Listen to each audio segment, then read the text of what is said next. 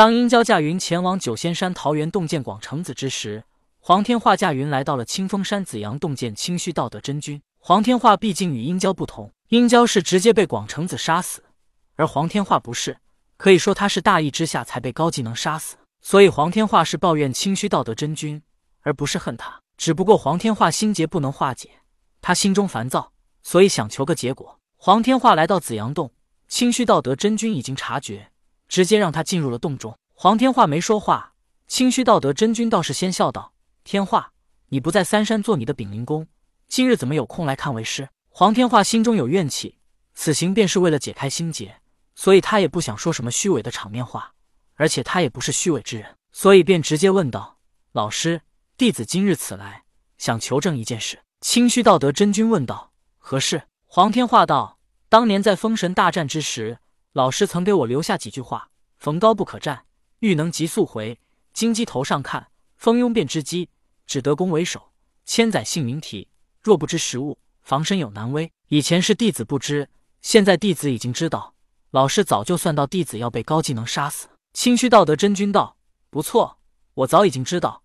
但以你冲动火爆的性格，为师的话你也听不进去。”黄天化道：“弟子当时确实没听进去，但我不明白的是，当年我对付魔家四将时被杀，老师却能将我救活，为何被高技能杀死，老师却对我不管不顾了呢？”清虚道德真君愣了一下，问道：“你想听真话还是假话？”黄天化道：“假话呢。”清虚道德真君道：“假话便是天数如此，也与你自己冲动大意有关，只能怪你自己。为师能救你一次，可是却不能每次都救你。”黄天化接着问道：“老师说的对，但为何那土行孙几次都被救了呢？是他还有利用价值吧？”清虚道德真君道：“既然你说到这里，那么为师便只能跟你说真话了。你、你父亲、你的弟弟们。”都该死！黄天化一愣道：“老师为何如此说？”清虚道德真君道：“你父亲在商朝时是镇国武成王，他到了西岐是开国武成王。假如他在封神大战之后活着，他能让人放心吗？作为武将，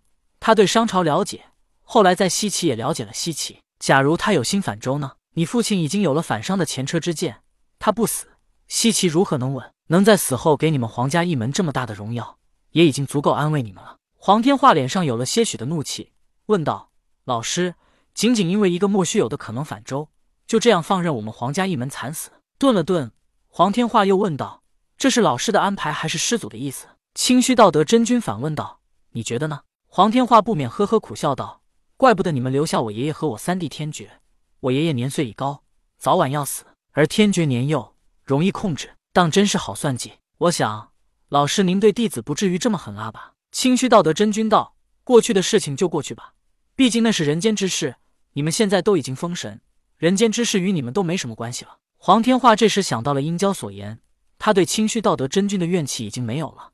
他已经知道事情的前因后果，但同时他心中的不平却更加深了。此时，就算不为试探清虚道德真君，黄天化都想帮助商朝了。当年纣王虽然残暴无道、贪花好色，但最起码他把事情都做在了明处。可是元始天尊却以未来还没有发生的莫须有的事情来算计他们皇家。黄天化忽然想到了什么，再次问道：“老师，那朝田、朝雷、苏护、邓九公、方弼、方相、杨任师弟，他们这些投靠西岐但曾经是商朝臣子的人，都是因为他们过往的身份而不能让他们活吗？”清虚道德真君说道：“你明明都清楚了，为何又要问呢？”黄天化道：“老师，我都明白了，但弟子最后想再求证一件事。”您对弟子有师徒之情吗？如今天下大乱，弟子若要帮助商朝，老师您会作何选择？清虚道德真君道：“你师祖早早就做好了安排，商朝再也没有机会了。”黄天化道：“弟子只想知道老师的选择。”清虚道德真君还在犹豫。